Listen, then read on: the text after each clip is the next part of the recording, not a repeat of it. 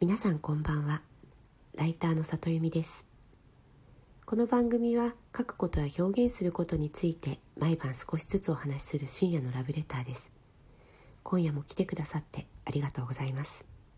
今日は締め切りを守るためにどのようにスケジュール管理をしているかについてお話ししたいと思います。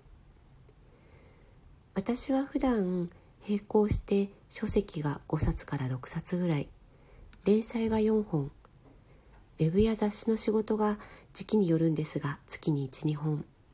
自分が取材を受ける仕事で月に3本ぐらい。このぐらいの仕事を同時進行で管理しています。これらのスケジュールの中で一番時間がかかるのは書籍のライティングです。数千字で済むウェブの原稿やコラムの連載などは数時間あれば何とか書けたとしても書籍1冊書くときには文字数が少ないものであっても3日から4日多いものであれば2週間以上かかることもあります。私はもともとものすごくだらしない人間で自分のことを全然信用できていません。なので締め切りまでに原稿を入れるために毎日その日書いた文字数をカウントしてスケジュールを進行管理しています。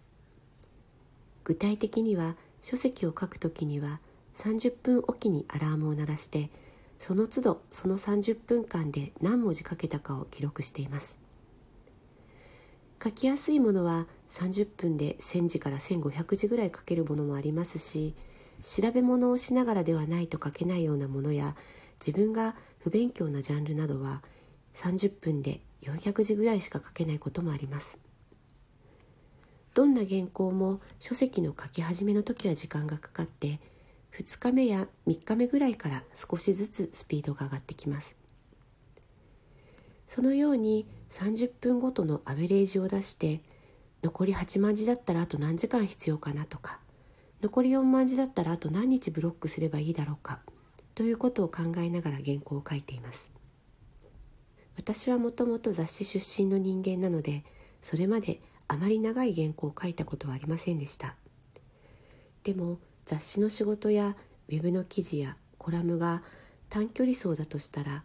書籍のライティングはマラソンのようなものだと思います。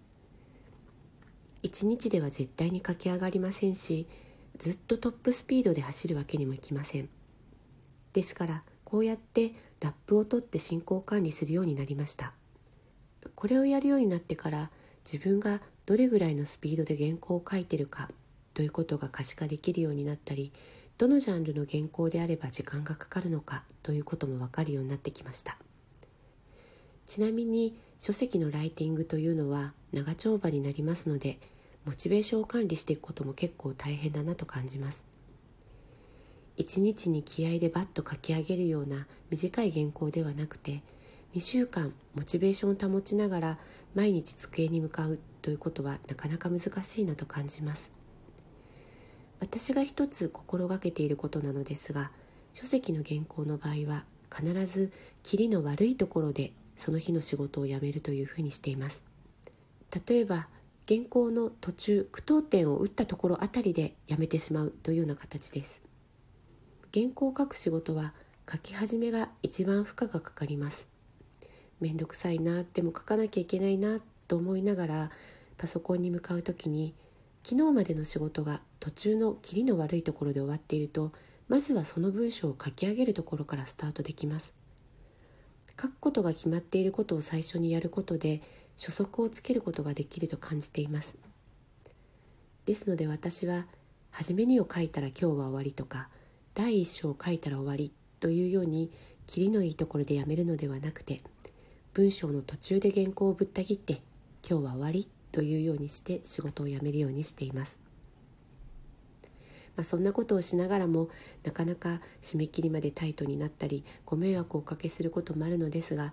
長くライティングを続けていくためにはこのスケジュール管理も欠かせないなというふうに感じています。今日も聞いてくださってありがとうございます。明日の夜も23時にお目にかかれたら嬉しいです。里弓の深夜のラブレターでした。皆さんおやすみなさい。